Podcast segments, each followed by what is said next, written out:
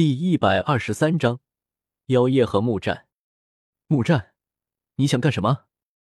妖夜迷离着双眼，紧紧的咬着嘴唇。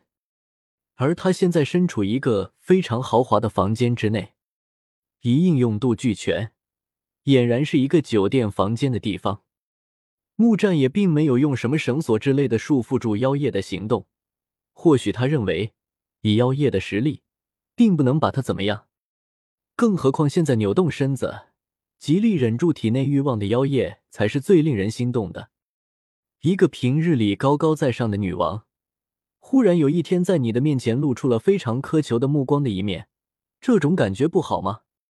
听到妖夜的问话，木战也是非常得意的露出一个迷人的笑容。我想做什么并不重要，重要的是你的选择，懂吗？答应我。快快乐乐、幸幸福福的做我的女人，或者被我用强，直到你把孩子生下来，我会带着我们的孩子去向嘉兴天提亲。你无耻！妖夜脸色潮红，眼神有些涣散，但是他却紧紧的咬着嘴唇，依靠那一丝丝的疼痛来抵消心中的那一抹迷离。他知道，一旦自己失去了意识。迎接自己的将会是暴风骤雨般的打击，而且那种打击并不是他能够承受的。只是，小哥，你在哪里？你再不回来的话，我可能就要坚持不下去了。对啊，我是无耻，但是哪一个帝王将相不无耻？你敢说你们加玛皇室就没有做过无耻的事情吗？你们的皇位是怎么得来的？实力才是这个世界的主宰。木战就这么冷静的坐在妖夜的对面，看着在床上有些扭捏的妖夜。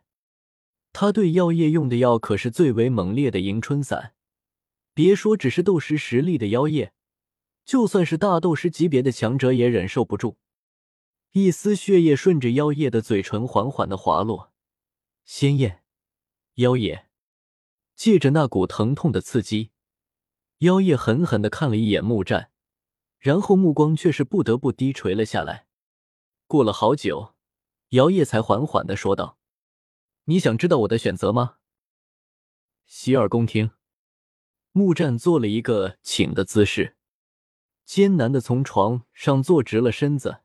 妖夜冲着木战说道：“我的选择很简单，既然都已经这样了，我知道我是逃不了你的手掌了。”我只希望你能够放过我的妹妹。五，似乎有一股强力的刺激，让妖夜一瞬间有些颤抖，双腿紧紧的拧在一起，那种想要摩擦又不得不极力忍住的样子。木战就这么静静的看着，他想知道妖夜到底能够忍到什么时候，什么时候才会向自己求饶，向自己索取。妖夜坚持的时间越长。他就越是有种兴奋的战胜的感觉，而这个时候，风君子应该已经动手了吧？以风君子的实力，再配合五名大斗师，别说实力只是大斗师的纳兰朝歌，就算是斗灵级别的强者，也绝无生还的可能。那个风君子可是伤过一位斗王强者，在斗王的手下硬生生的逃出来的啊！成败在此一举。木战也明白，如果做不掉纳兰朝歌，以纳兰朝歌的天赋，日后绝对没有穆家的好日子。如果觉着忍受不了，你可以用手指。木战嘿嘿一声冷笑。不过你放心，对于妖月，我对于小孩子没有兴趣。听见木战的话，妖夜脸色不禁更红了，甚至连那修长的脖子下面也变得一片绯红。可可以，妖夜的牙齿开始嘎吱作响，那种渴求越来越强烈，而且并非只是欲望，意识应该渐渐的模糊，全身酸软无力，必须想办法。再这么下去，可是又能有什么办法？